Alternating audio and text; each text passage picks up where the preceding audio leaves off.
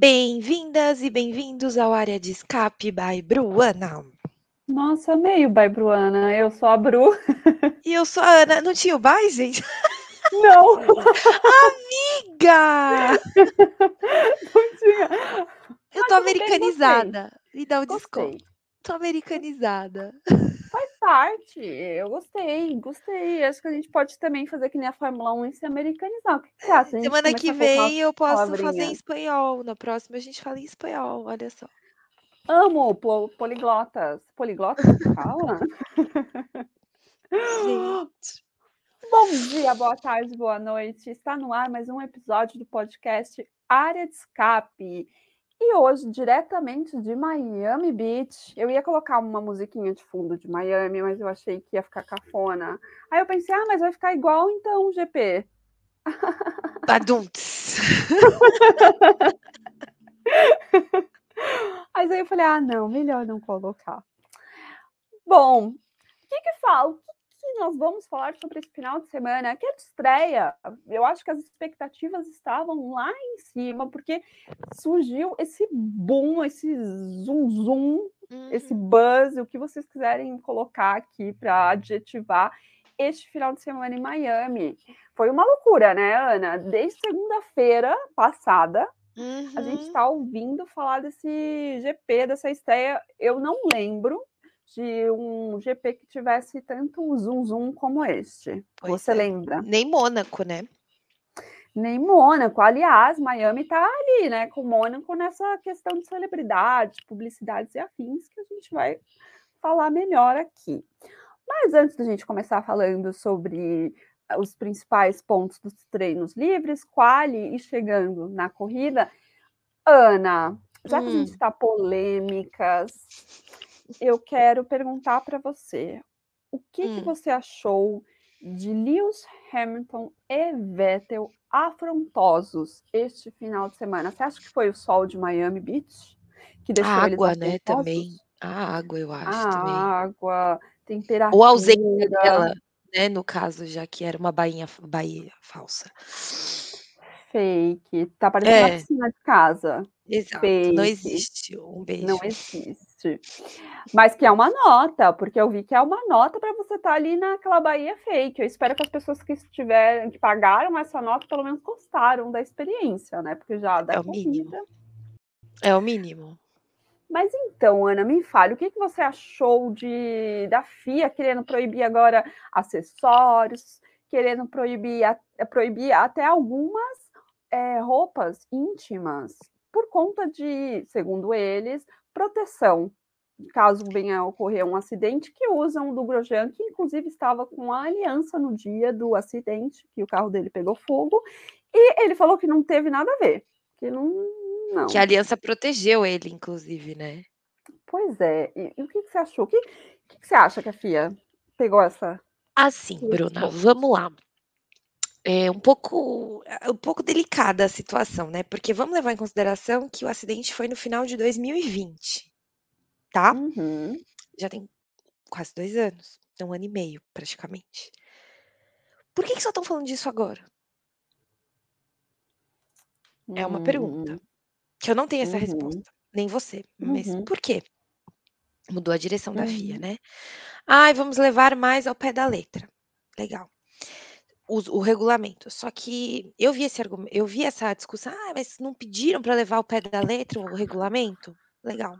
Só que no direito tem uma coisa, né? Sou advogada, para quem não sabe, que você pode assumir o risco, né? E uma coisa é quando envolve o risco com você e outra coisa é quando envolve a coletividade.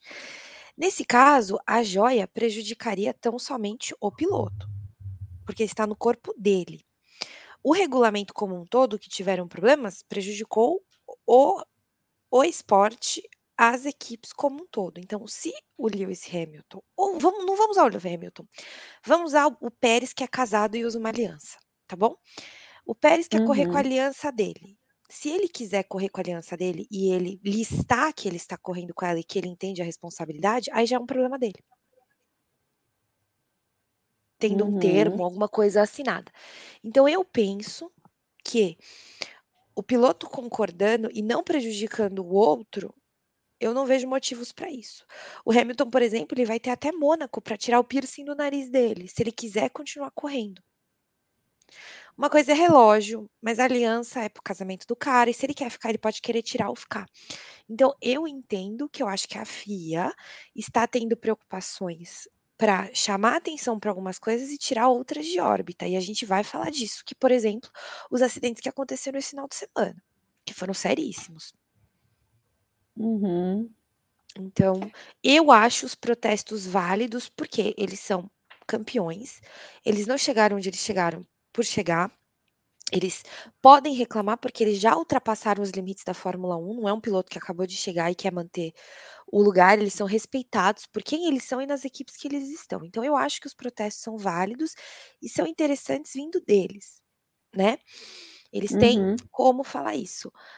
Agora eu acho que falta refletir um pouco sobre isso aí, até onde vai o limite da própria pessoa, né? Ele, ele mantendo o anel dele, ele vai ficar talvez sem o dedo dele, não vai prejudicar outra pessoa, porque a mão, o anel vai estar dentro da luva antifogo, supostamente, né? Da roupa antifogo. Então precisa entender, é, precisa entender que roupas de baixo, porque essa da Puma, claramente, que o Vettel estava usando, é, não sei se ela é homologada, como funciona a roupa de baixo, né? Precisaria entender um pouco melhor sobre isso também. O que eu acho engraçado é que as pessoas focaram muito no Lewis e deram risada do Vettel. Criticaram o Lewis e deram risada no Vettel. Isso é outra coisa que eu pensaria. Por quê? Só um que é engraçado, né? Então, Uhum, essa é a minha uhum. opinião inicial. Desculpa me alongar, mas é isso. Eu não quero saber o que que você acha. Imagina, Ana, acho que você foi super prática e rápida e concisa. Não, de verdade, eu acho que é um assunto é, delicado e você conseguiu expor muito bem, de uma forma muito direta. É, eu concordo com você, eu acho que assim, por que só agora discutirem isso, se essas questões de, de proteção dos pilotos é algo que é discutido toda a temporada? Uhum. Né? E, e, acessórios, que é uma coisa que está tão na cara, visível, literalmente, né, do Lewis ali, e só agora que eles estão pegando com Uhum. isso. E aí Uhum. você colocou da questão de, ah, eles estão levando o regulamento a ferro e fogo. Por quê? Uhum. Nesse sentido, sabe? De, de acessórios, roupas de baixo. Então, eu achei que, que também pode. Eu, na verdade, eu não achei é, que poderia ser uma cortina de fumaça, e agora você falando, eu estava aqui pensando e realmente tem sentido. Eu achei que fosse uma questão de, sabe, é, como, como que eu posso dizer, assim, é, não irritar o Lewis, sabe, mas ficar ali meio que na cola dele. Exato. E Exato. aí eu queria saber por quê. Essa Por é a quê? pergunta que eu deixo. É, exatamente. Por quê? Porque ele peitou ano passado, porque a Mercedes peitou o que aconteceu, porque eles Uhum. conseguiram a cabeça do Masi, porque eles provaram Uhum. que é falho o sistema. Precisa entender isso, entendeu? Precisa entender. A Exato. grande questão para mim é por que agora, dessa forma, nesse momento, sendo que não é um regulamento, é uma coisa que está no regulamento há muito tempo. Uhum, exatamente. Então, essas são as questões que a gente deixa no ar. Exato. Eh, a gente gosta aqui de trazer a discussão para os nossos ouvintes, né? E essa é uma que eu gostaria Uhum. de trazer. Hã, né, não estou Uhum. envolvendo outros pilotos, estou falando desses 2 aqui pontualmente que estão discutindo isso. Por quê? Exato. Boa. Vamos deixar aí para os nossos ouvintes. Ana, outra coisa que eu gostaria de dizer, agora a gente Hum. saindo um pouco de polêmica e entrando em outra.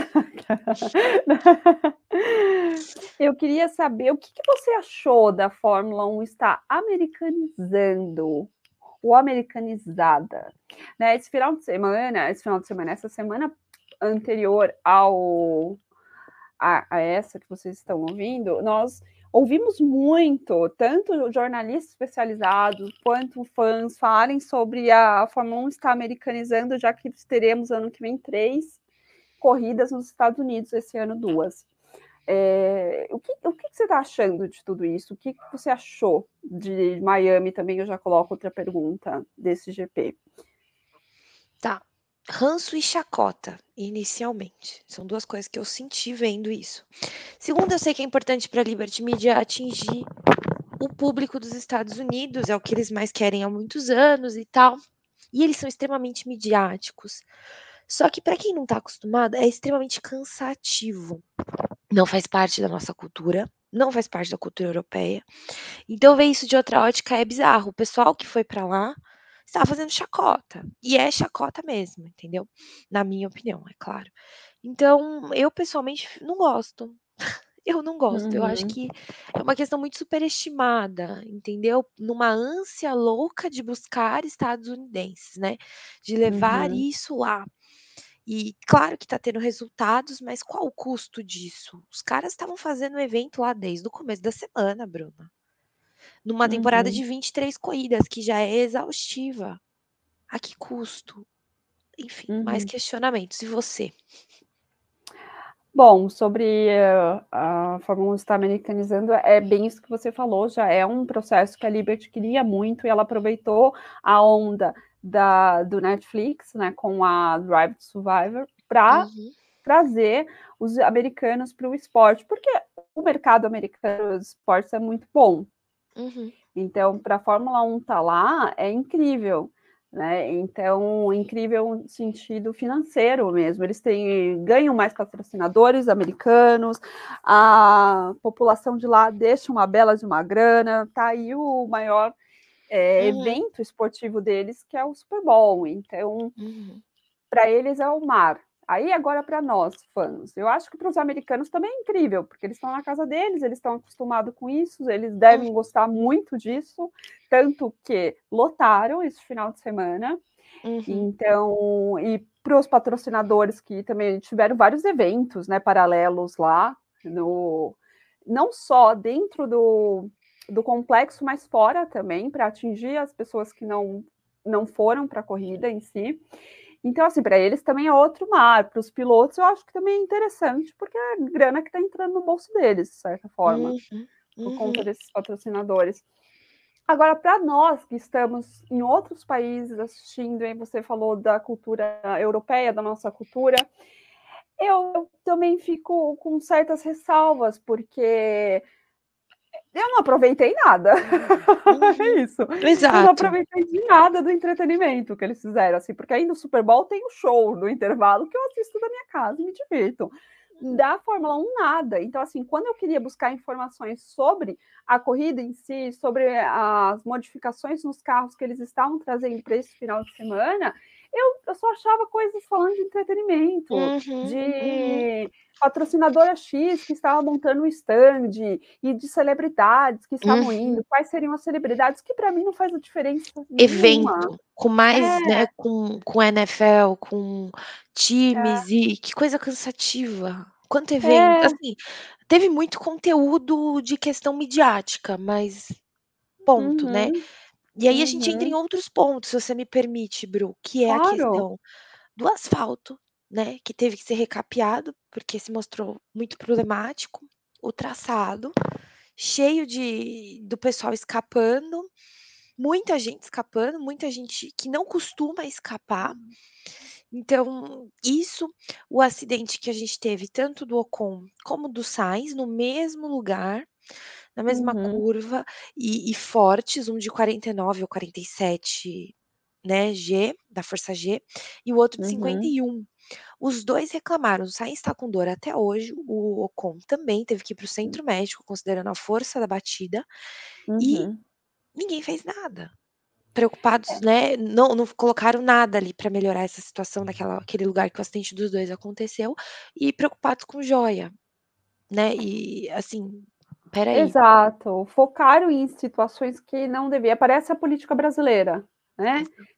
Focam em coisas que não fazem a menor diferença para nossa vida. Inicialmente, né, considerando o tempo, se você for levar em consideração, o GP ia acontecer esse final de semana, era um problema eminente que estava aqui. A outra situação, ela vem acontecendo num período de tempo em que ninguém fez nada. Então, peraí. Qual é a eminência? Qual é a prioridade? Se for questionar por prioridade, eles fizeram descaso com algo mais recente em relação ao que algo que vem perdurando no tempo. Não, e assim, é, falando concretamente, foi na que a gente. Ah, já vou falar, já vou trazer. Nos treinos livres ficou claro que a pista não estava boa. Uhum. Então, assim, você focou tanto na questão de montar uma marina fake, passarelas para o público um pódio outro, enorme de pódio, da, do teleférico e afins, e você não se preocupou com o principal, que era a pista, de estar tá com uma pista boa, e aí a questão da segurança dos pilotos também. Uhum. E aí você, você não foca naquilo que você deveria focar. Não, não tá, você quer fazer um mega show, um mega evento, faz, mas também se preocupa com a parte principal, que é dar condições Exato. saudáveis para o esporte acontecer. Para os então, pilotos, né? Gente. É o principal, né? E não vem de hoje, né?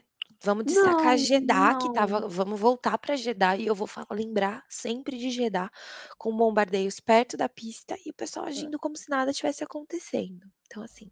Né? Exato. E, então, é meio complicado isso, né? E assim, outra coisa também que, que eu achei ruim foi o, os comissários de pista, eles ainda não estão acostumados, né, a, a trabalharem rápido. E Bruna, veio pessoas de outros lugares. países, é, vieram é, aí... de outros países, veio não, do Brasil, foi do México. treinamento, gente, existe treinamento, não existe? Não, eram pessoas que estavam acostumadas, Bruna, eram pessoas que supostamente estariam acostumadas e demorou horrores.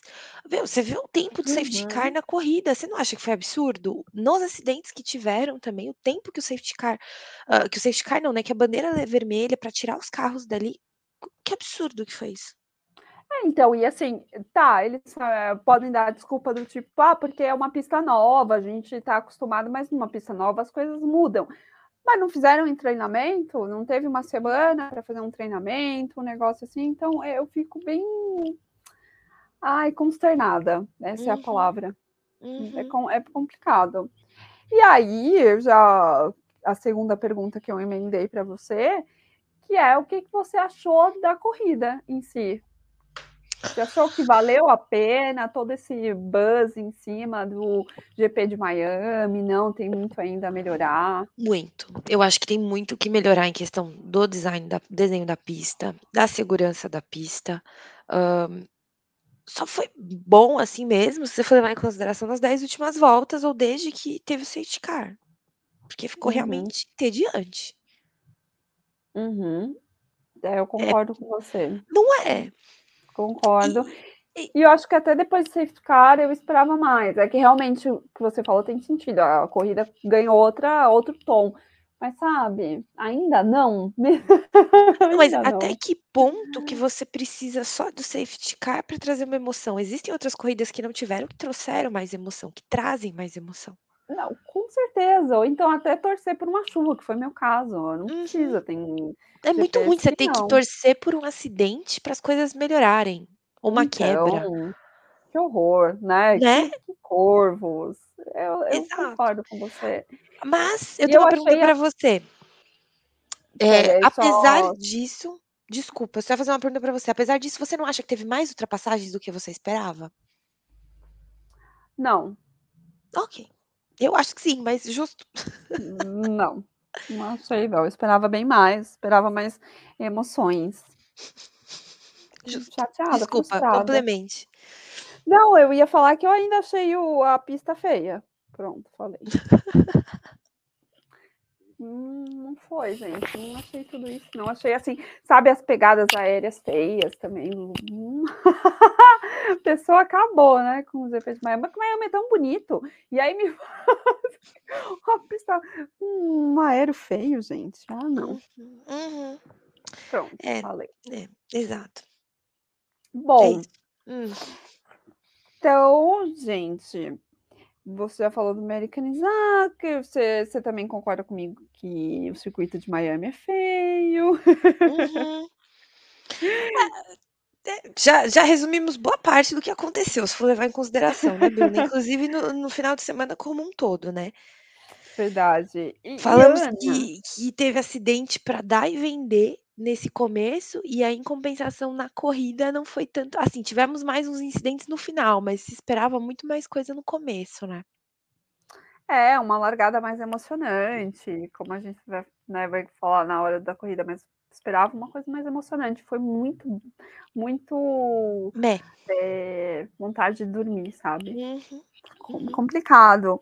Mas, Ana, então a gente saindo um pouquinho de, de Estados Unidos, de Miami, eu queria perguntar uma coisa. Eu queria te perguntar o que você acha dos revezamentos que podem acontecer nos GPs do ano que vem para ter 23 corridas por temporada e ter umas pistinhas novas aí no calendário. O que você acha disso?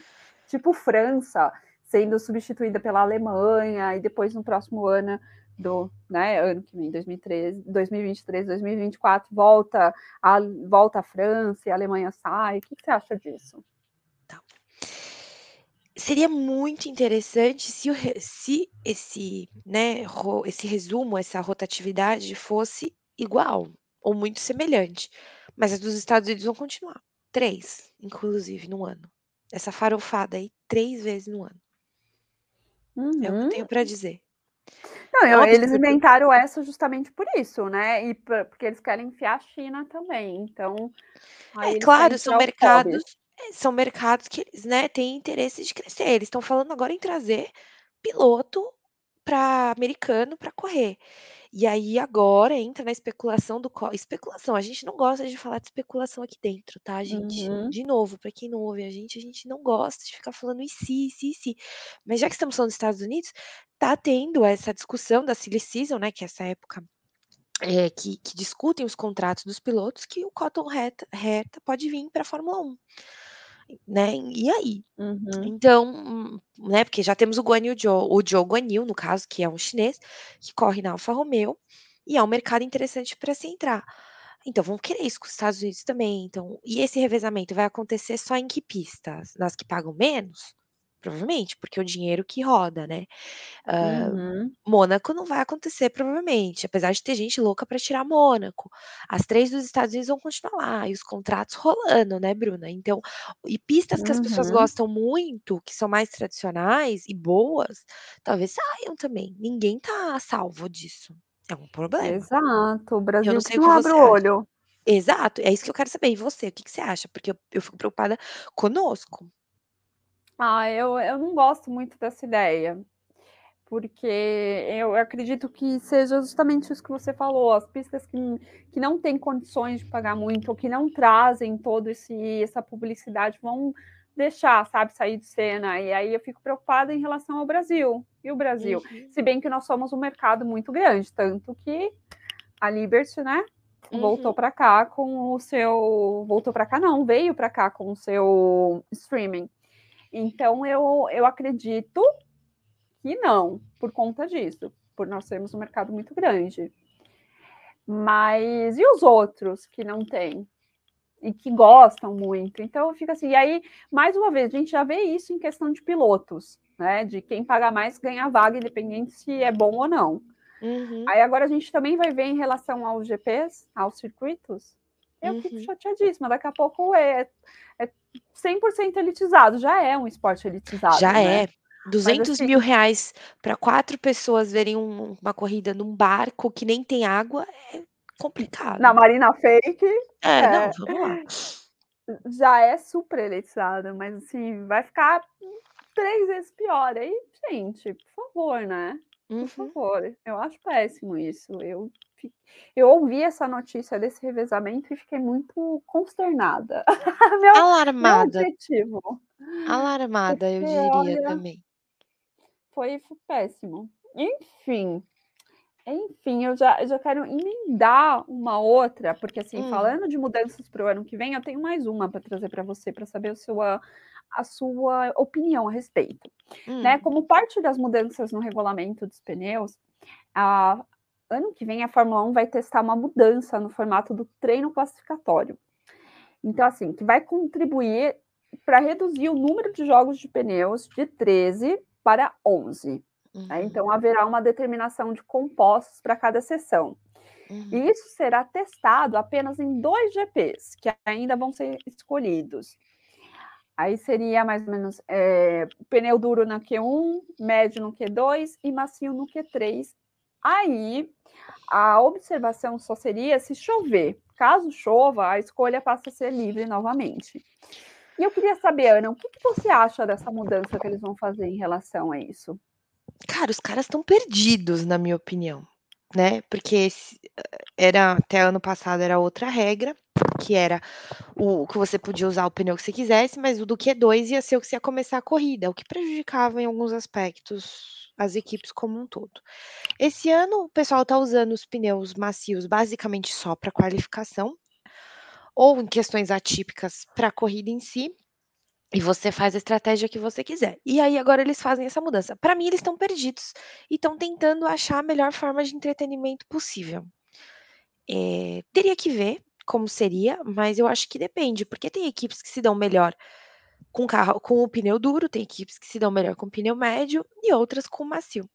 Se fosse assim, se uma equipe que se dá melhor com o macio e não tão bem com o duro, ela tem o risco de não ir para o Q2.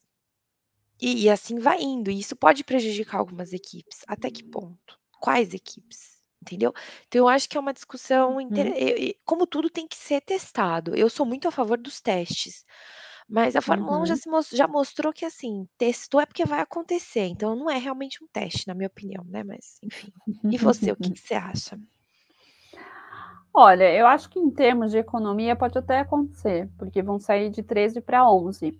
Mas aí entra o que você falou que eu concordo, que precisam ver testes antes de falarem, de baterem o martelo em relação a isso, porque a gente está com um regulamento novo esse ano, ainda precisam haver corridas, porque ainda tem muitas equipes que ainda estão se batendo para melhorarem o carro. A gente está vendo a Mercedes nesse caso que é, ó, é um ótimo exemplo, porque a Mercedes é, vinha super bem, aí chegou esse ano com todas essas mudanças, tá ali patinando para se acertar.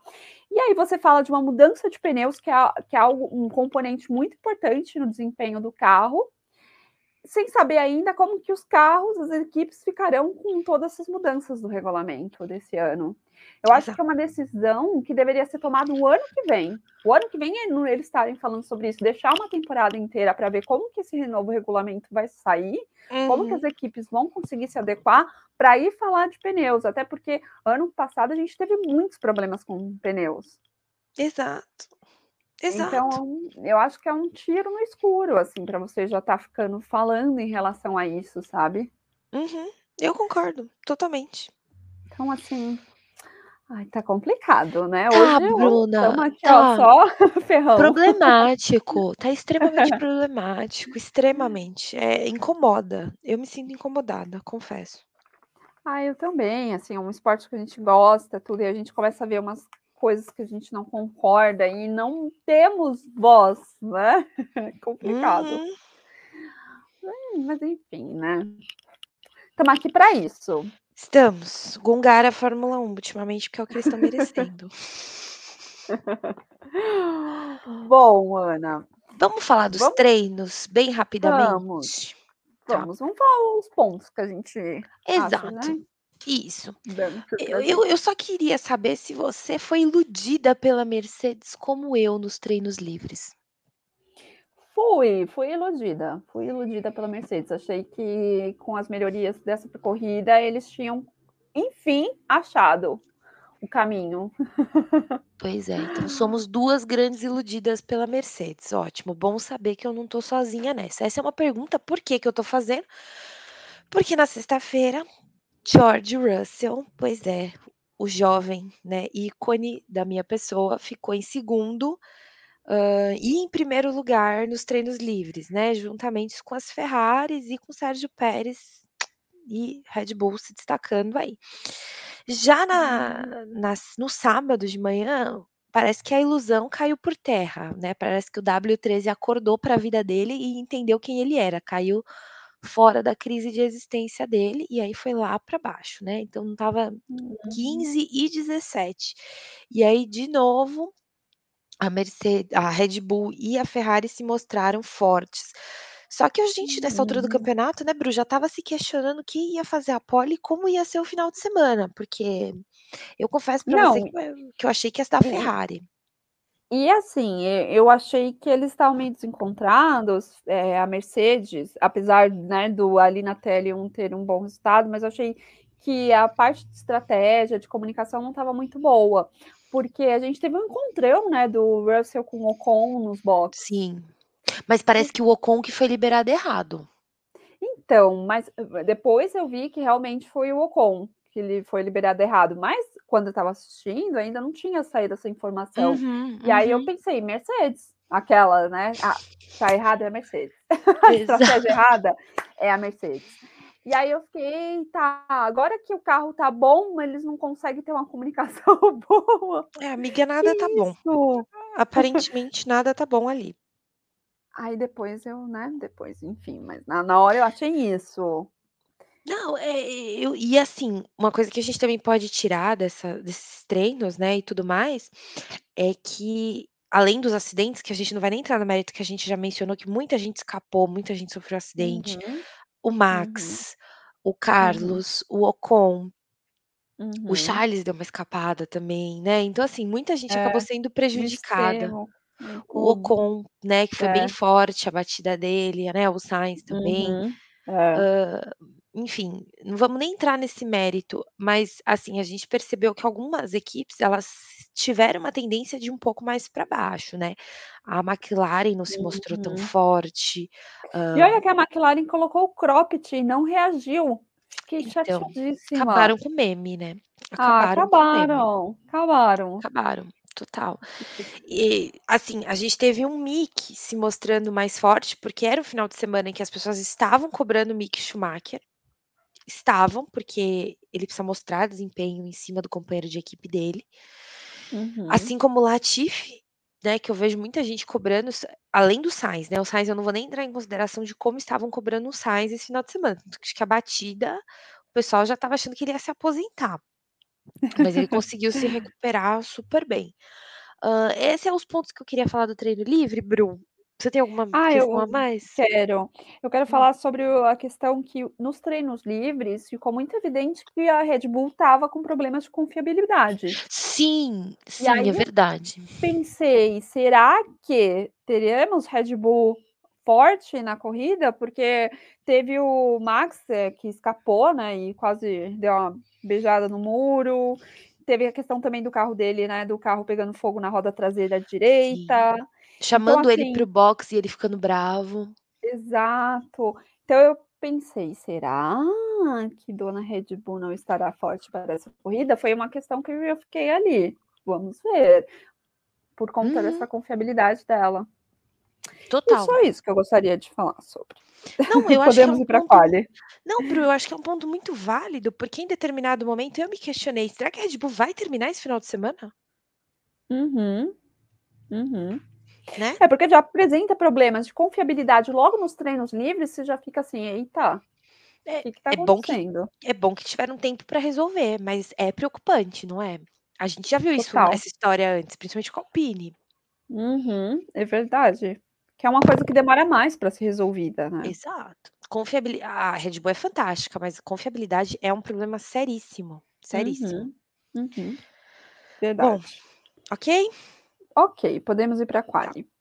Então, na qualificação, a gente teve que o Ocon, por causa da batida dele no treino livre 3, não conseguiu se qualificar, não conseguiu participar Hum. da qualificação. Ele até foi para o centro médico, como a gente mencionou, porque a batida dele foi muito forte, e o dano no Uhum. chassi era muito maior do que eles era possível para arrumar naquele tempo. Então ele nem acabou participando, então ele ficou em 20º e ia largar do fim do grid. Uhum. Feito isso, a gente teve os eliminados do Q1, que particularmente me surpreendeu a Haas ter sido eliminada no Q1, os 2 pilotos e o Mick ainda na frente do Magnussen. Eu na verdade o Mick foi para o pelo Q2. É, é, exato, desculpa. É, O o Kevin saiu.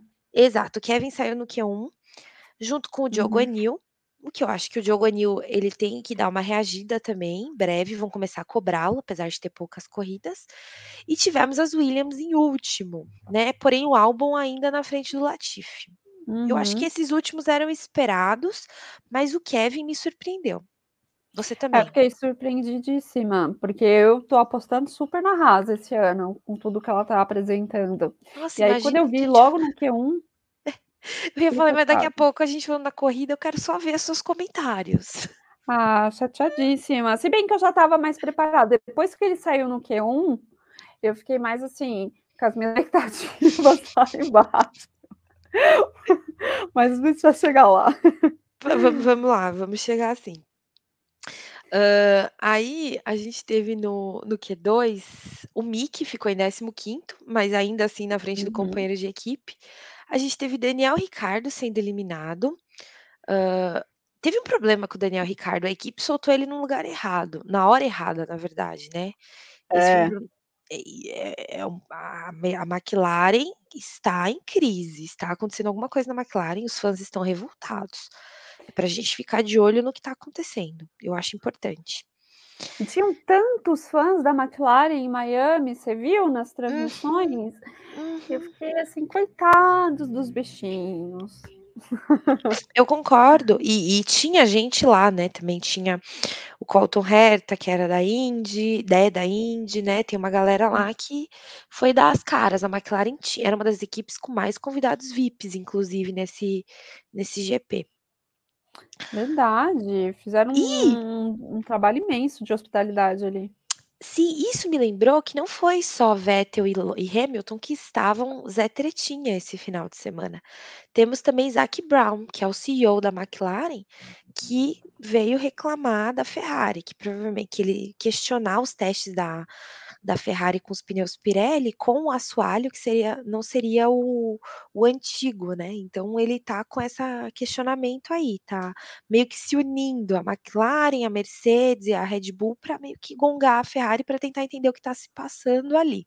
Quando a gente tiver mais informações, a gente volta com vocês, mas só para falar que o Zac Brown também estava com a boca no trombone nos protestos dele. Uhum. No Q2, Bru, a gente também teve a eliminação do Sebastian Vettel, que também passou por uma volta que ele teve um, cometeu um erro e teve um problema, assim como o George Russell, que ficou no Q2. Fiquei revoltadíssima, inclusive, quero dizer aqui para vocês. E o Errou. Alonso, gente? E o Alonso. Fiquei Exato. impactada de Alonso sair também. Eu também esperava mais da Alpine, não sei. Também. Foi, foi um também. Q2 decepcionante como um todo, na minha opinião. Foi uma quali ruim para para Alpine, né? Primeiro o Ocon, né? O Ocon já com problema, por isso que nem entrou. Aí depois o Alonso. E eu entendo também sua chateação com a Mercedes em relação ao Russell que ficou fora. Ele tava super bem na sexta, aí mudou alguma coisa Uhum. nessa palhaçada de carro. E aí ele não conseguiu completar a volta. E eu fiquei revoltada. Enfim. Nossa, revoltadíssima, mas tudo bem, vamos, vamos continuar, porque vai ter meu momento. É, no Q3, Bru, a gente pode, assim, a gente pode destacar o fato do Charles, as duas Ferraris, né? O Charles Cepoli e o Carlos Uhum. Sainz em segundo, aí depois seguidos das duas Ferraris, e aí depois vira um bololô, né? Que aí a gente tem o Uhum. Bottas na frente do Lewis Hamilton com uma Alfa Romeo, que todo mundo ficou, oh meu Deus, como se os carros fossem iguais e eles ainda fossem companheiros de equipe, mas tudo bem, vamos seguir a Mas vida. tá, assim, né? As pessoas não superaram aquele relacionamento que a galera não supera, que a tia fica Gente, perguntando 10 hum. anos depois, e o namorado, fulano de tal, que você já Que você nem sabe da tá. vida. Exato. Exato. É isso.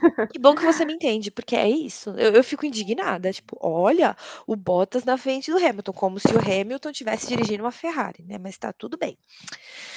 Enfim, tivemos Pierre Gasly, que classificou na frente do Tsunoda, uh, o Lando Norris em oitavo, Tsunoda em nono e o Stroll em décimo. Ou seja, Stroll foi melhor que o Vettel dessa vez, mas porque o Vettel teve problema também na classificação dele. Não, e a Aston melhorando, né? A minha impressão da quali da Aston foi isso. Nossa, teremos uma Aston melhor nessa, Uhum, nesse final de semana. uhum. Vou Concordo. falar, se eu Sim. que como eu fiquei na corrida, mas eu vi isso e fiquei, gente, apesar de principal ali do Q3 foi a disputa entre a Ferrari e a Red Bull, né? Não tinha Uhum. muito o que falar. Concordo. Fiquei, fiquei impactada com o Stroll. Chegando para a corrida, vamos falar da corrida. A Aston Martin teve um Vamos. problema na bomba de freio, da, de freio não, de, de combustível. A pessoa de dicção fantástica hoje. Eles tiveram um É a problema. emoção. Eu fiquei muito emocionada. As duas Aston Martin tiveram esse problema e elas tiveram que largar do box, porque tiveram que fazer alteração no carro. Ou Uhum. seja, é, ficaram os dois espacinhos lá, né? Das duas Aston Martin, do Sebastian, que seria em 13 terceiro, e do Stroll, que ficaria em décimo.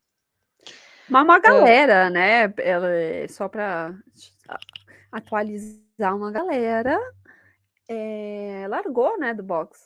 Então, o Stroll e o Vettel. Os outros, Teve e o. Ocon foi o último. É, então, para mim é praticamente, desculpa, é que eu não fiz a interpretação, gente. eu- a pessoa tá achando que tá falando com ela mesma, lá em casa assistindo. É que quando a último, para mim, é você é igual, similar a você largar dos box. Pronto. Não, justo, justo. Fique tranquilo. Agora, então, falando da corrida, a gente vai começar da Haas. Vamos começar da Haas. Tá. Do Kevin e do Mickey. Tá bom. E aí, Bruna?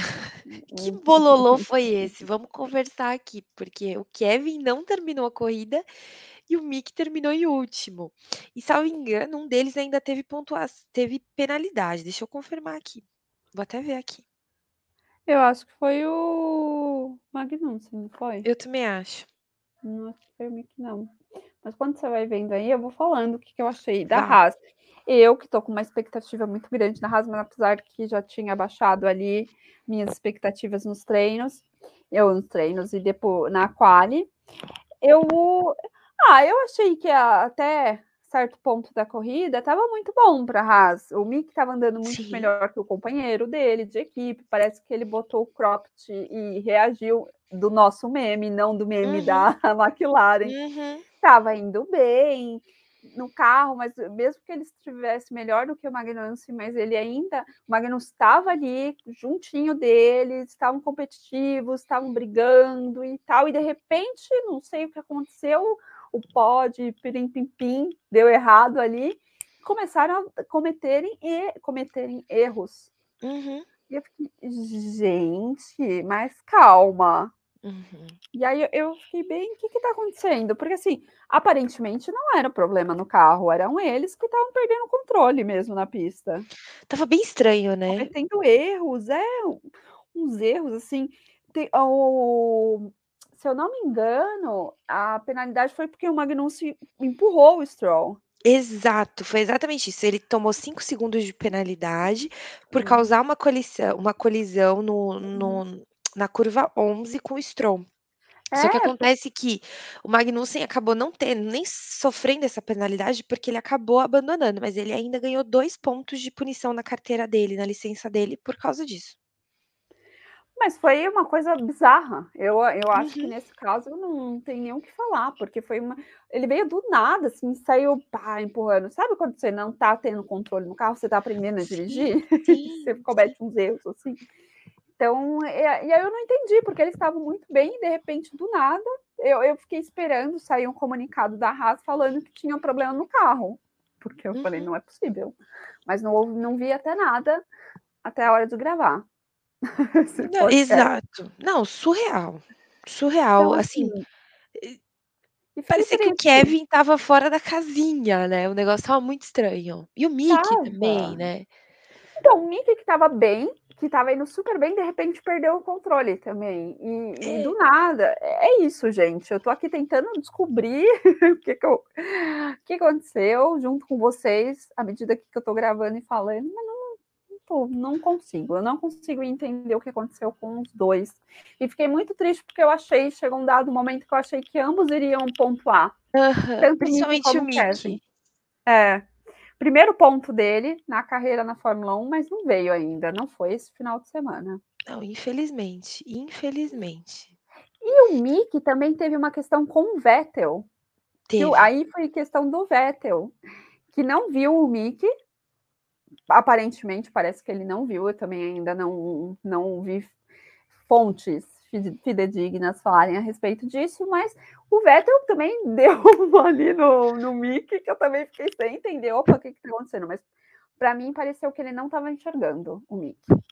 É, não, e aí o pessoal já falou, ai, vai estremecer a relação dos dois. Cara, depois eles deram entrevista e, e falaram que o Seb estava esperando o Mick para conversar, mas não parecia que estava magoado. O Mick falou, não, eu também não. É bom aprender com ele, é muito valioso e tal. Pessoal tira umas coisas da cabeça, mas assim, foi muito estranho de ver a batida dos dois. Quando eu vi, eu ainda olhei e falei, é o Mick, não é possível. Porque assim, eu tava super achando que ele ia pontuar, sabe? Uhum, E e aí uhum. veio isso do nada, eu falei: "Gente, mas o que é isso?", entendeu. E aí o Mickey, coitado, ele disse que ele não sabia o que tinha acontecido, porque dentro do carro é muito difícil, e aí ele queria conversar com o Seb pra entender o que tinha acontecido, é triste. Pois é, eu fiquei sem saber, eu também eles podem depois me passarem o que aconteceu, se o Vettel realmente não viu, o que aconteceu, porque no no rádio depois da desse encontrão, eles não falavam nada com nada, então fiquei sem saber. Uhum, Eu eu quero depois que passem pra mim, obrigada. Mas o Mickey ainda terminou a corrida, né, bem depois do Terminou. Latifi, mas terminou, já o Magnussen nem conseguiu terminar. Exato, pra ele foi o pior, esse final de semana é um final de semana pra ser esquecido, É, pra ele. tadinho. É, o Seb também, né. É, é, Enfim. ele É, o do bom Kevin, o Mickey, todo mundo que terminou tinha que ter um final de semana pra esquecer, enfim. Vai ser difícil, né, estreia ainda de um circuito, você mas enfim. Bora lá, vamos falar da Williams então agora? A gente saindo da Haas e vindo Uhum. Williams, que que também ah, teve o ponto bom, né, hã, olha eu aqui já toda animada querendo falar, mas Williams de Albon e Nicolas. Hoje eu só vou falar o primeiro primeiro nome não, então ai não Bruna. A pessoa eu só tô falando comigo mesma, desculpa gente. Não, é o porque eu ia falar que eu ia comentar hoje só com os primeiros nomes, não falar os sobrenomes, mas eu falei Albon gente, acabei comigo mesma, me gonguei, Alex e Nicolas, pronto. Do Alex Albon, Bruna, fantástico a estratégia dele, você acha que o cabelo vermelho deu certo? Eu acho que deu super sorte, é o amuleto dele, se eu fosse ele eu continuaria pintando meu cabelo de vermelho em homenagem ao Hugo, beijão Hugo e a Ferrari. É, pra quem não sabe, só falando aqui, o Alex Albon, antes dele ir pra Austrália, ele foi pra Tailândia e acabou pintando o cabelo de vermelho lá quando ele visitou um orfanato. E aí ele depois disso ele acabou pontuando e aí em Imola já estava descolorindo o cabelo dele, ele acabou não quase pontuando, mas não conseguiu. E aí ele disse que ele ia pintar de novo, por causa da superstição, e ele acabou pontuando. Ele chegou em 10º, mas por causa da penalidade do Alonso, ele acabou ficando em 9º, porque o Alonso tomou 5 segundos e a gente vai falar disso. Então ele acabou Uhum. ganhando não só 1, mas como 2 pontos, então ele já tem 3 pontos no campeonato, o que é incrível. Tô muito feliz pelo. Williams. Exato, um Uma desempenho fantástico. tá ruim. E ele teve um desempenho fantástico, considerando o carro porco que eles estão tendo. Esse é o meu ponto. Então assim, já o seu companheiro, o Nicolas Bruna, Latifi tá difícil a situação dele, hein, cada vez mais defender. Tá, porque ele não tá se ajudando, né, a gente tá vendo o Albon que voltou pra Fórmula 1, que tem aquele tempinho de se se habituar, né, e até ele tá num carro diferente, com um regulamento diferente e tal-tal-lau, e tá melhor do que o Nicolas Latifi, que já é ali da casa, né. Uhum. Ele ele não tá eu acho que o Latifi não se encontrou no carro, né, essa é uma mistura, porque assim, teve uma hora na corrida que ele estava com os pneus que ele não tinha trocado, era um dos únicos que não tinha trocado, e ele Uhum. estava em último. Uhum, E e uhum. todo mundo que ainda estava pra trocar, estava bem mais lá pra cima, né, porque você vai subindo. Ele não conseguiu, não conseguiu e ele terminou com um tempo, né, assim, teve uma hora que ele estava muito distante. Ele acabou se aproximando por causa do safety car, mas teve uma hora que ele estava quase 1 minuto atrás da das pessoas, né, então estava bem ruim a situação do Latifi, uma pena, uma pena. É, eu eu começo a me perguntar, e não só por conta dessas corridas desse ano, mas do ano passado também, se o Nicolas Latifi é um piloto pra estar na Fórmula 1, em vista de É. outros pilotos que a gente vê, que querem uma chance na Fórmula 1, mas por uma questão ou outra, dinheiro, não Uhum, estão. uhum. Então eu começo a me perguntar, sabe, se o Nicolas tá fazendo por merecer, digamos assim, o lugar dele ali. É, é, tá todo mundo falando Tá que o o assento dele tá ameaçado realmente, o que é uma pena, porque eu gosto dele como pessoa, mas como piloto tá difícil. É, eu não conheço ele fora das pistas, Então eu, não posso muito pontuar, mas nas pistas eu estou me perguntando isso, se ele realmente é um piloto para estar na Fórmula 1, se não seria legal ele ir para uma outra Categoria. categoria. Uhum. Uhum. Uma pena. Bom, então vamos, vamos falar de Alfa Romeo, vamos falar de Vamos. Bottas e Guanil, Joe, o Joe, Joe Guanil. abandonou na sexta volta, Bruna. Tadinho, Fiquei triste como ele no rádio falando, eu não acredito. tadinho. Ele tava, ele foi pro Twitter depois, Bruna. Foi, o que, que ele disse? Não Foi. Eu vou abrir aqui. Bárbara, enquanto a Ana abre, eu vou falar do Bottas, vou começar a falar do Bottas, que aí depois a gente volta pro Guanil. Ah, ele colocou uma cara. Desculpa, ele só colocou uma carinha Hum. triste, Bruna. Ah, então a gente pode continuar falando dele, que a Ana é super eficiente rápida, o speed dela ali, ó. Ele ficou triste. É, eu, eu imaginei, porque assim, o, o, o áudio do rádio dele deixava bem transparecer mesmo, que ele tava tipo, como assim? Como assim eu vou sair? E eu também fiquei, como assim ele vai sair? Porque pra mim, ali vendo a corrida foi do nada, né? De repente, pá, ele tá saindo. É, ele tá meio que subindo, sabe? Tava escalando e Uhum, aí do nada, é. sei. Uma pena. Coitado. É, Fiquei triste por ele também. E uma o pena. Bottas? Bottas, Bottas está saindo muito bem na Alfa Romeo. Já falei isso aqui e volto a repetir. Eu gostei da corrida do Bottas esse final de semana, apesar do erro final dele. Que ele, esse aí, as Mercedes passou tudo, né? O terror da Passou. vida dele. Coitado. Assim, ó, ficou triste. Eu acho que ele ficou igual o companheiro de equipe dele, triste. Ele só não externalizou no Twitter. Assim, a gente não sabe até que ponto ele manteria aquela posição, mas naquele Uhum, momento foi claramente um erro dele que fez com que ele perdesse foi. ali para as duas Mercedes juntas, né? Uhum, uhum. E assim, é, é o erro do Bottas me volta ao erro que as Haas estavam cometendo, principalmente o Magnussen, que estava indo, é, que estava mais, digamos assim, habituado no carro, né? O Mick esse final de semana estava indo bem, mas o Uhum. Magnussen já vinha, né, de uma escalada. E aí me pareceu muito erro parecido com o da Haas. E aí eu fiquei me questionando, o que está acontecendo? É a pista que de repente fica muito suja e aí faz com que eles cometem, cometam esse, esse tipo de erro? Sabe, eu comecei a me questionar em relação a isso, fazer um paralelo para ver se tem alguma coisa É, falam que pista de rua não perdoa erro, né, Bru? Uhum, E essa é tipo uhum, pista de rua, né? Você vê pelos muros, uhum. tal, que é no estacionamento. Então, eu acredito que tem muito a ver, sim, porque por ser pista de rua e, e os erros cometidos, né? Qualquer errinho causa muita posição, muito erro e muito problema, né? Não é erro. E eu acho que foi o que aconteceu nesse caso. Boa, porque foi essa aí passou, essa aí Exato. passou. A sorte dele é uma que o. Ocon não passou, porque era pro Ocon ter passado também. Exato, exato. E ele conseguiu, além, apesar disso tudo, garantir um sétimo lugar e seis pontinhos, que é muito Uhum, bom para a Alfa. uhum. É Ele uma que tá decolada. conseguindo, exato. Ele que tá conseguindo esses pontos. Tá apresentando bons resultados ali na Alfa. E aí o chefão da Alfa deve estar falando, fiz um bom negócio. Sim, com certeza. Mas... Bom, vamos então agora falar da Alfa Tauri, do Pierre Gasly. Agora eu vou falar os nomes todos. Yuki Tsunoda. É, cara, Tsunoda tá, tá. Ele botou o cropped de uma forma positiva, a gente pode falar, né? Porque, assim, apesar dele não ter pontuado, Uhum. ele terminou em 12 segundo, né? Terminou melhor que o companheiro de equipe dele, que acabou tendo aquele erro, que tava lutando com o carro, né? Porque o Gasly, Uhum. claramente, na hora que teve aquele incidente com o Norris, ele tava lutando com o carro.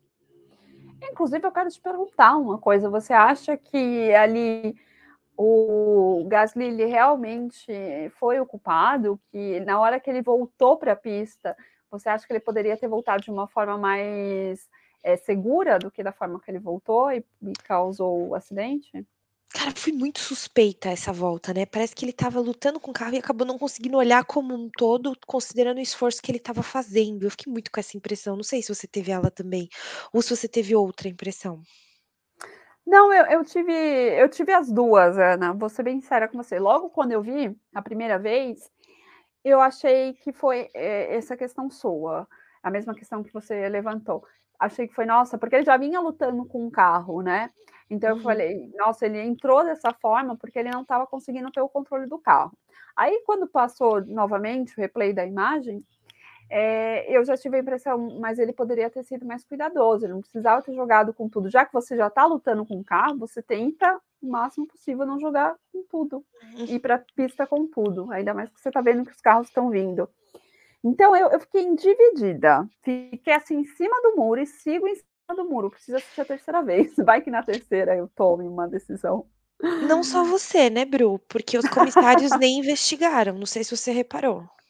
Eu vi, vi, que é por isso Eu que que eu achei eu que errado. né.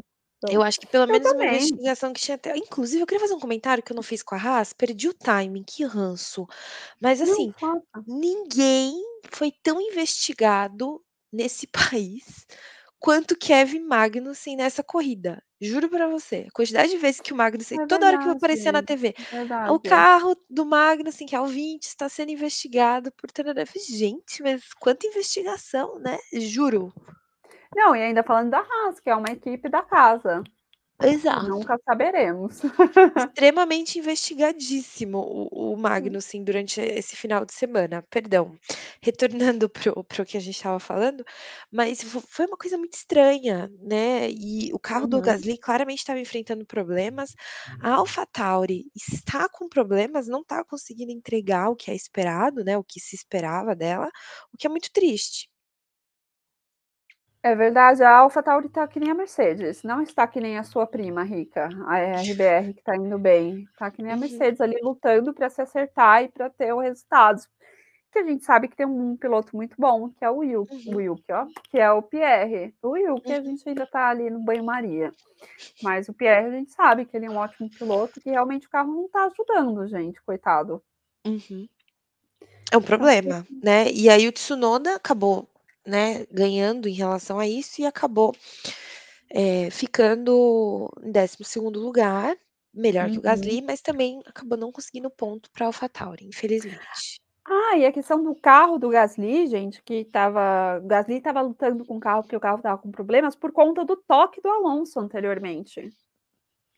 Ele teve um toque com o Alonso e aí alguma coisa ali quebrou no carro dele, que ele começou essa luta até a batida. Não, e e só fazendo um adendo, você percebeu, Bru, e o que que Hum. você achou que estava tão tediosa a corrida em alguns momentos, que eles estavam mostrando disputa pelo 18º lugar, 16º, vários momentos as brigas lá de trás estavam altíssimas, que é uma coisa que a gente sempre falou: "Nossa, falta, falta, falta", e agora, porque estava tedioso, eles resolveram mostrar. Exatamente, a gente teve bastante cobertura ali do meio de pelotão para o fundo, porque Uhum. realmente é onde a cena, né, as ações estão acontecendo, porque na frente estava só manutenção de de posições.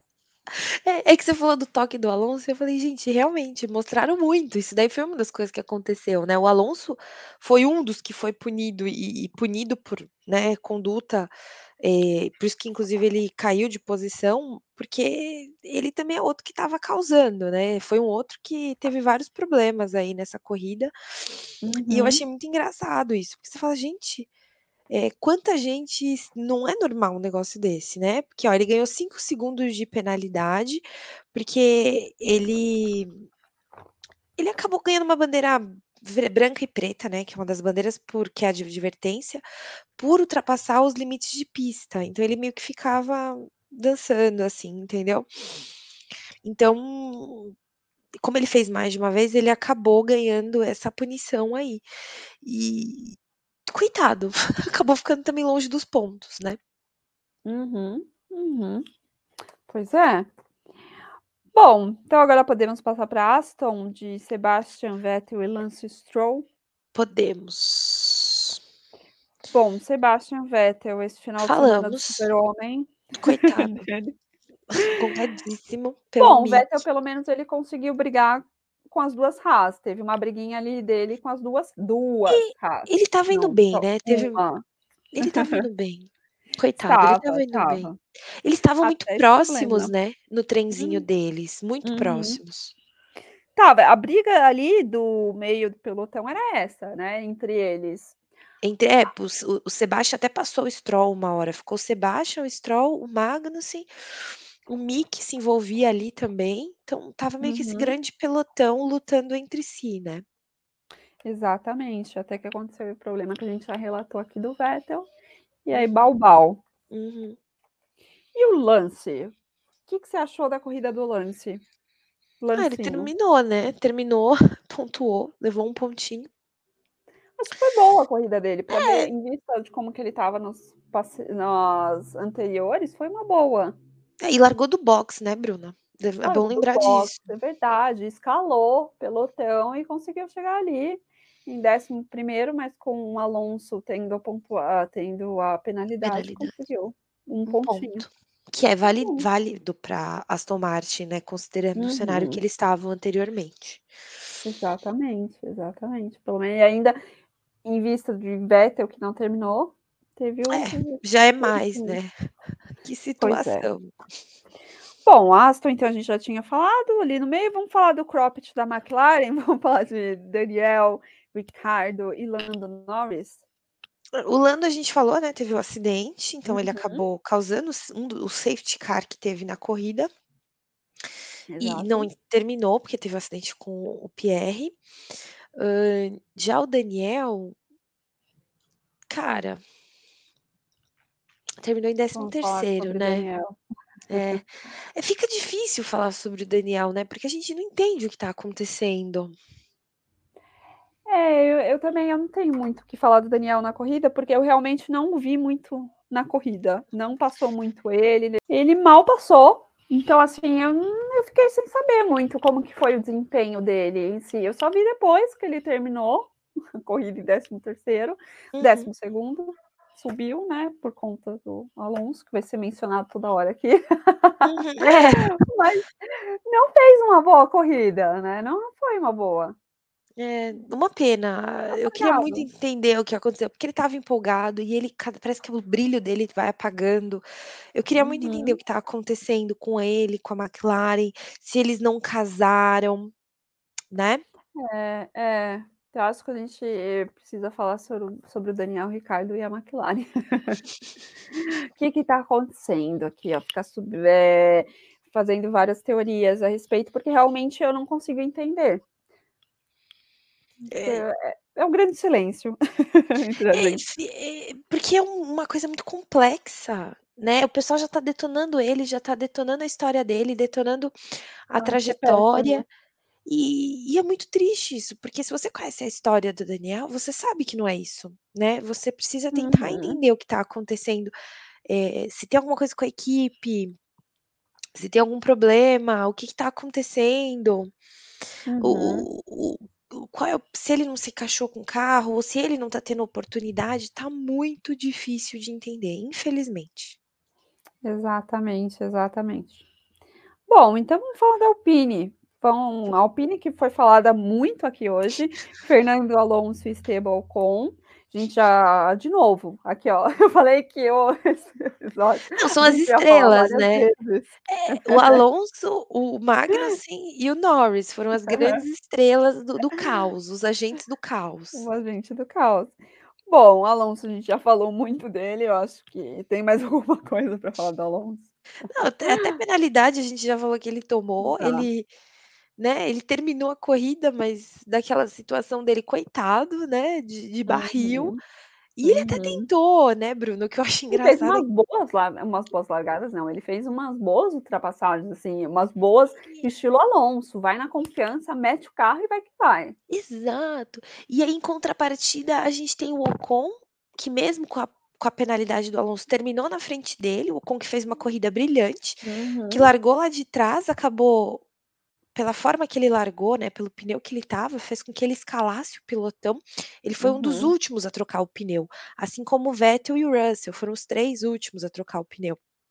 E isso Uhum. foi muito bom pra eles na estratégia da corrida, tirando o Vettel que acabou caindo fora, mas o do Ocon fez com que ele terminasse em 8º.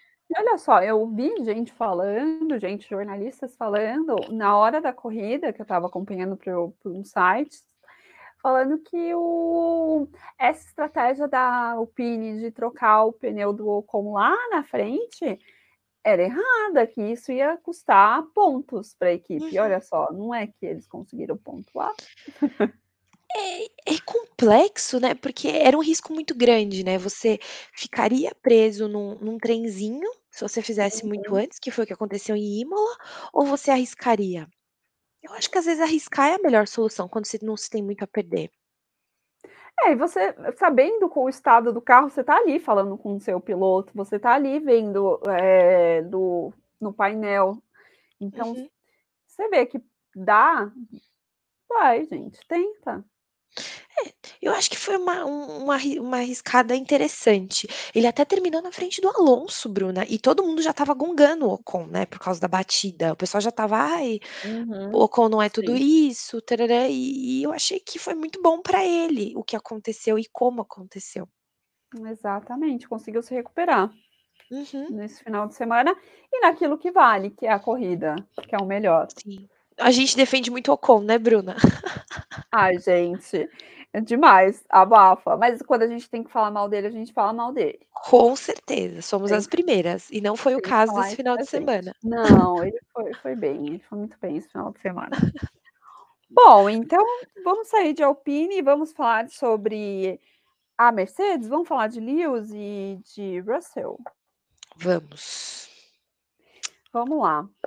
Vamos começar falando do Russell, que eu sei que você vai ficar 4 horas aqui ininterruptas, sem pausa.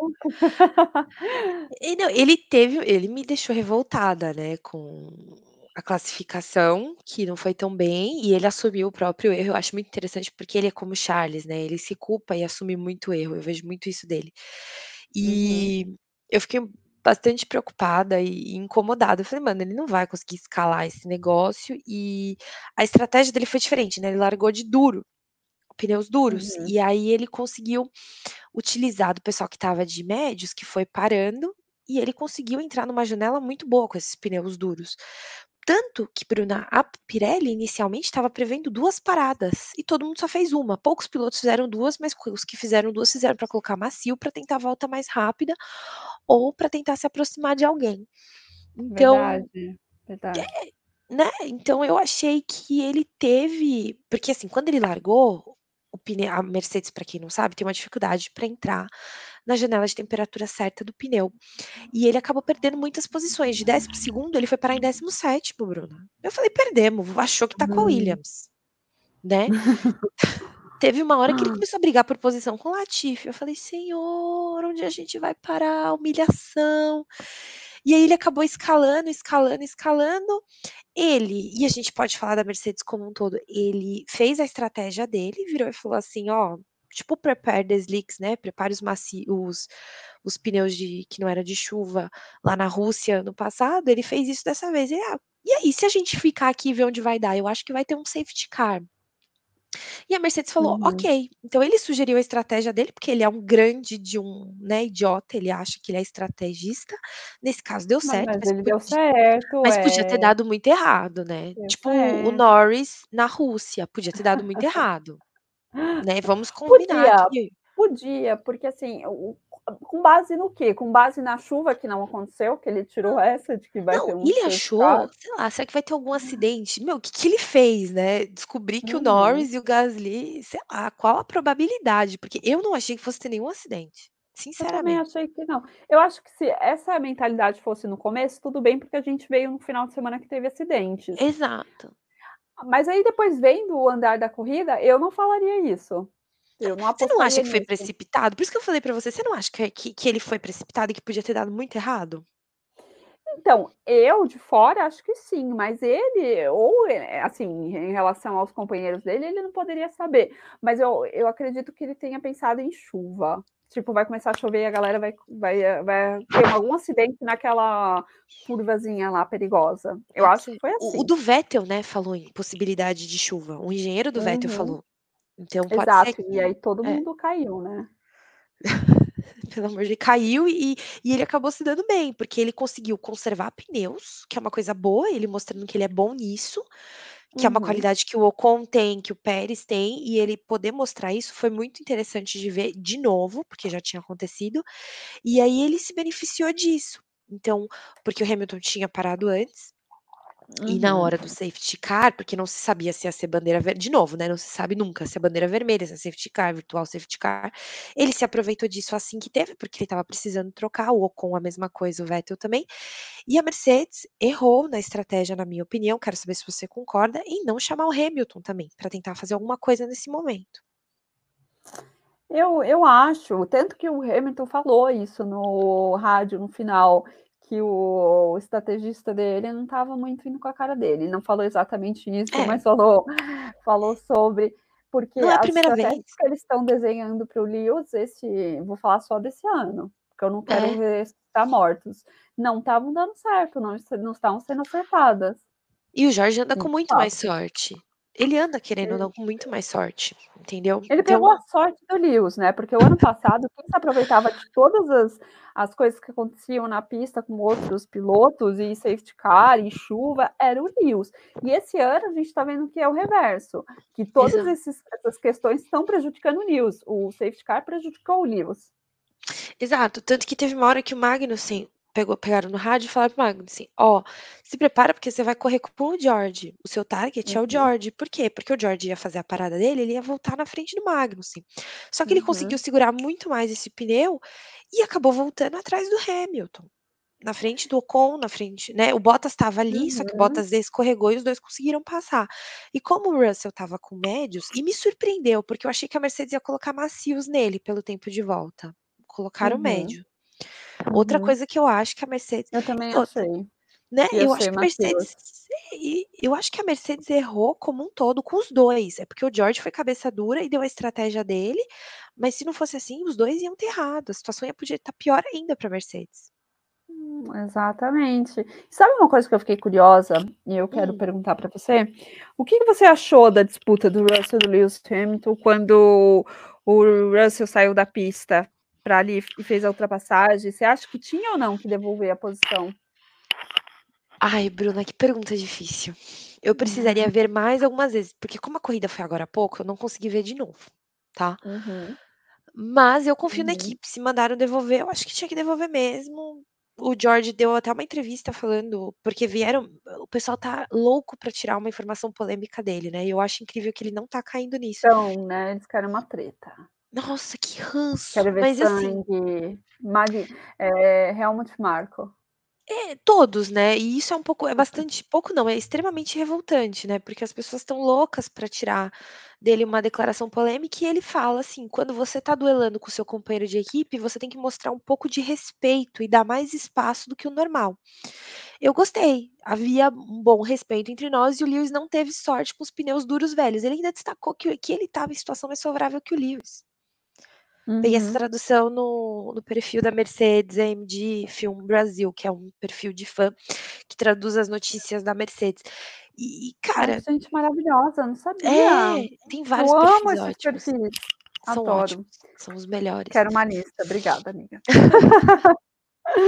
E, e ele deu essa declaração e falou assim: ó, eu tive sorte, eu estava numa situação melhor, meus pneus eram melhores e eu fiz o que estava ali. Eu acho que foi uma disputa justa entre eles. Eu falei, eu até brinquei no Twitter, eu falei assim: aqui não passou nem Wi-Fi, imagina o Toto Wolff, porque se os dois batessem, iam ser pontos valiosos, porque eles estão brigando pelo terceiro lugar. Exato, né? A Mercedes não está podendo desperdiçar um ponto sequer. Exato, entendeu? Né? Não está nessas condições, amores para fazer um negócio desse. Né? Então, a Uhum. situação é um pouco complicada, né? Se você for olhar os pontos deles, a Mercedes está com 90, tá com 95, a McLaren está em 46. Se a McLaren se recuperar mais ainda, esses pontos daqui a pouco, né, são recuperados facilmente. Uhum, uhum. Tá, tá começando a entrar naquela linha do preocupante. É. Né? Então, eu queria pensar, é o que a gente falou no episódio passado, que ainda, ok, não dá para cravar que a Mercedes está super mal, que não vai conseguir se recuperar. Mas a gente já está adentrando ali, né, no ponto. Já estamos próximo Exato. de julho, meia É. temporada. Não dá nem para saber Então- se a Mercedes vai se reerguer, né? É, é. Ó, pelo menos esse, nesse final de semana ela trouxe algumas, algumas melhorias, né? Que era o que a gente ficou falando no, no episódio passado, se traria ou não traria por conta da logística. Fez. É. Já é um bom sinal que eles estão ali alertas e querem sim melhorar. Então, vamos ficar de olho na próxima. Pois é. Enfim. Bom, vamos então agora falar da Ferrari? Vamos falar do Charles Leclerc e Carlos Sainz? Vamos. Leclerc que deu uma bobeada ali na largada e perdeu a sua posição para o Max, de largada, assim. E aí eu fiquei pensando, o Max ele é muito bom em administrar, né, a posição dele. Aham. O Leclerc, ele faz boas ultrapassagens, mas aí a gente está falando do Max, que é muito bom em, repito, em Aham. administrar.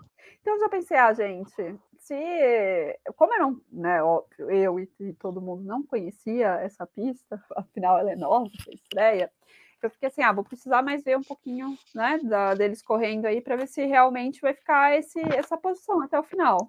E não é que ficou, minha gente. É, eu acho que o Charles também pode ter ficado preocupado de alguma forma com, com o que aconteceu e tentado garantir. Parecia que também. Os, não sei se você viu no. Depois que acabou a corrida, tava todo mundo exausto, destruído, porque o calor tava fazendo Estavam. muito mal para eles. Então eu entendo Uhum, o que uhum. aconteceu. Totalmente. E a Ferrari. Acho que para a Ferrari eu, faltam alguns ajustes finos ainda, Bruna. Eu acho que eles ainda não estão com os ajustes perfeitos. Enquanto que a Red Bull se encontrou melhor de várias outras formas. Porque o Max é aquilo: ou ele ganha, ou o carro dele quebra. Esse ano tem sido isso.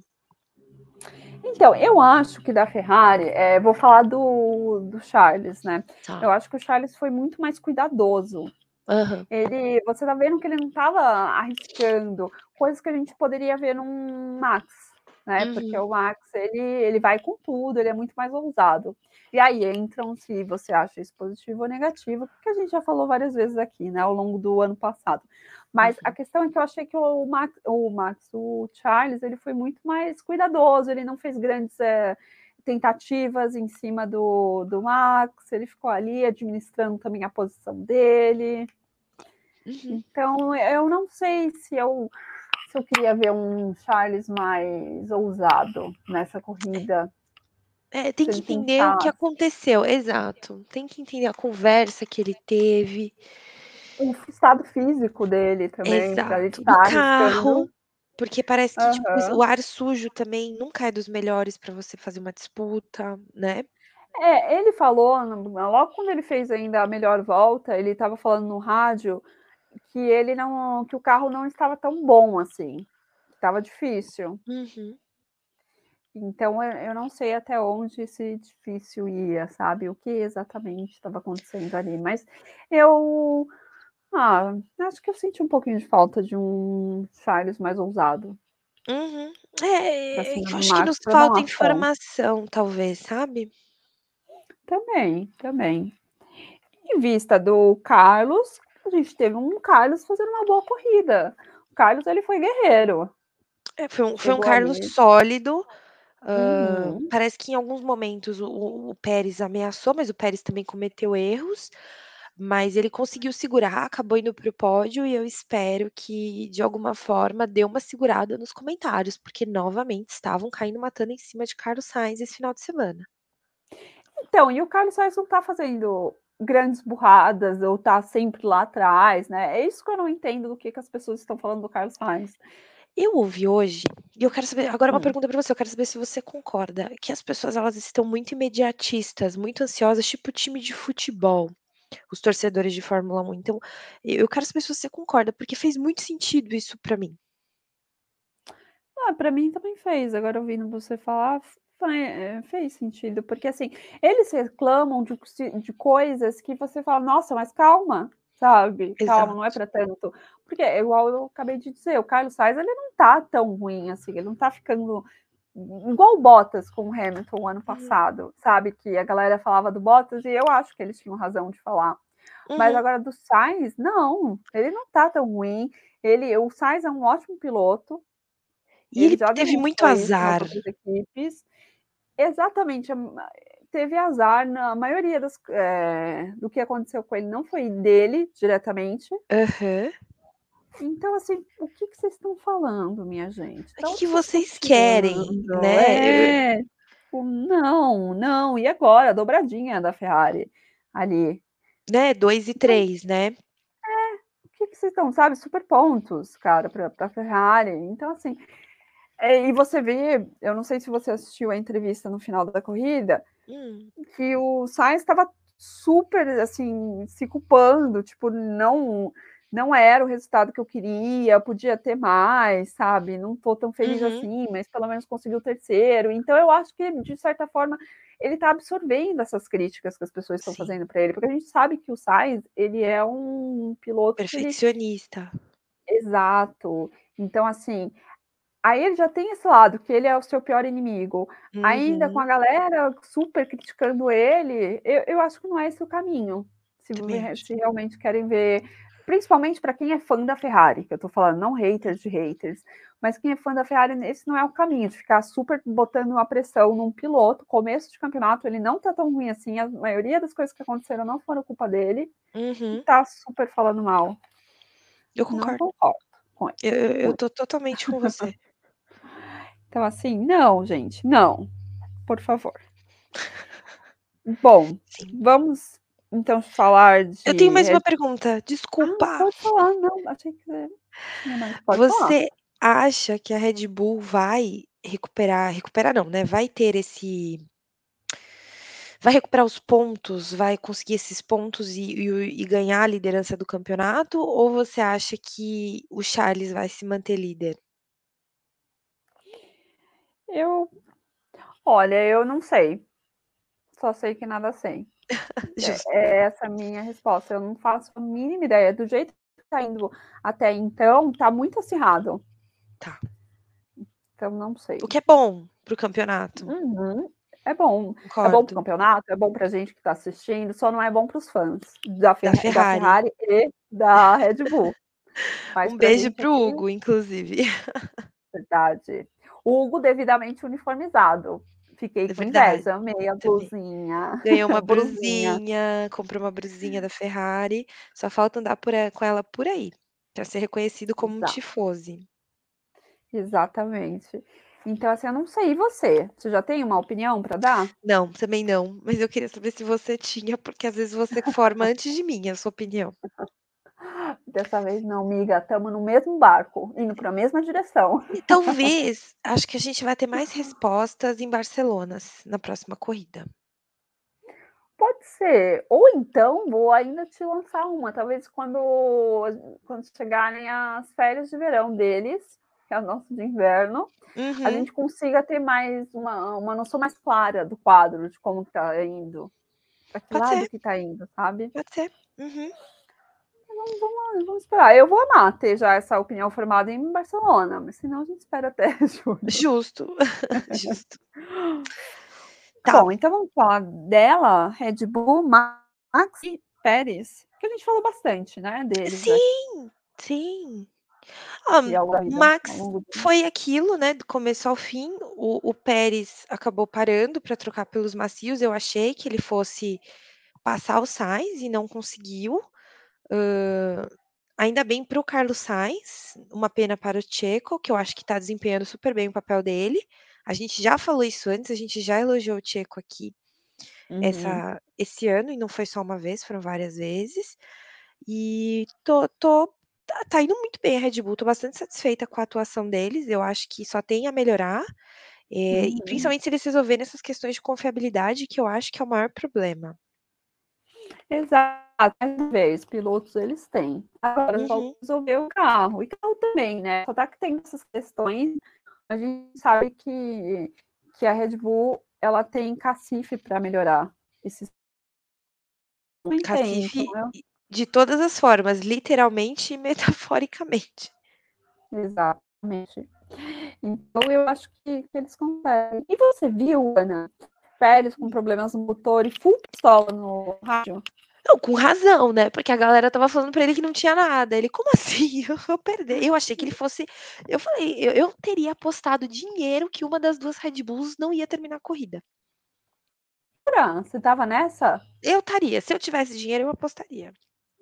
Olha, adoro, adoro essa Ana, adoro. É Porém, muito teria perdido não, teria perdido dinheiro claramente, mas Eu teria postado, considerando o que aconteceu esse final de semana, ainda mais se eu visse isso na corrida, eu falar: "Com certeza, ganhei". Gente, isso. Olha, eu não teria postado, mas não, eu fiquei surpreendida com o Pérez foi pistola, eu nunca tinha visto Não? não, você acredita? Amiga, ele Nunca ficava direto visto. na Force India, direto, com o Ocon principalmente. Então, não, e exatamente isso que o amigo falou, porque eu fui falar isso pra ele. Gente, o Pérez ficou pistola na hora da corrida. E aí ele falou: Minha filha, foi bem assim: Minha filha, o Pérez, o Pérez super fica com pistola, tem latino e tal lá. Eu falei: É. Jura? Minha filha, mas você tava onde que você não sabia? E eu, gente, eu nunca tinha visto. Já tinha visto com, inclusive a, aquela que ficou guardada na minha memória foi do com em Paulo. Mas assim, Aqui em São do, Paulo, com o Max. Uhum, Tá. mas Uhum. Pérez não. O Pérez eu nunca tinha visto. Vi agora. Eu vou ter que buscar. Depois que eu de gravar, se der tempo, eu vou buscar Por favor, busque. Busque. Mas acho que é isso. Red Bull foi super bem. Parabéns, Red Bull. Uhum. Parabéns, Max. Uma Pérez não foi pro Uhum. pódio. Parabéns, Ferrari.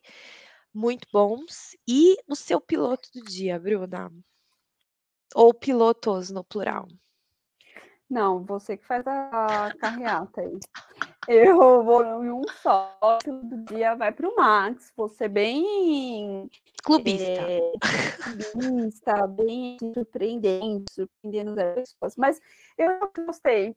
Gostei da largada do Max, gostei que ele continuou ali do sabe, administrando o carro dele, pneus e fins.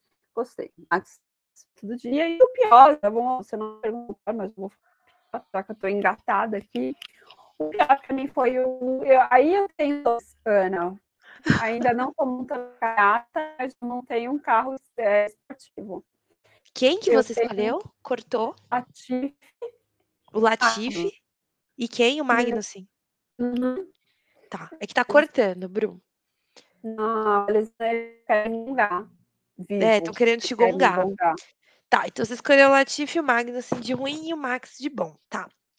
Eu vou escolher como bom o George Russell, porque eu sou clubista, sim. Ai, meu Deus, caiu. E vou de George Russell. E o álbum. Achei que o álbum foi muito bem. Muito bem Hum, mesmo. boa, boa. Vou, vou dos dois. Ahn, e de ruim, eu tô com você, o Latifi, porque surreal, considerando o que o álbum fez.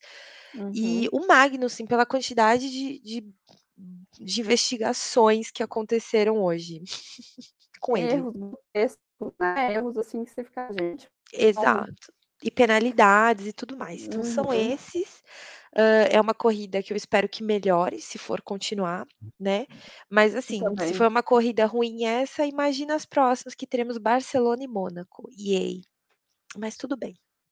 Voltamos com Barcelona. Certo? Cortou a Bruna, gente. É isso. A gente não tá ouvindo a Bruna direito, então é isso. Muito obrigada. Um beijo, até a próxima. Tchau, tchau.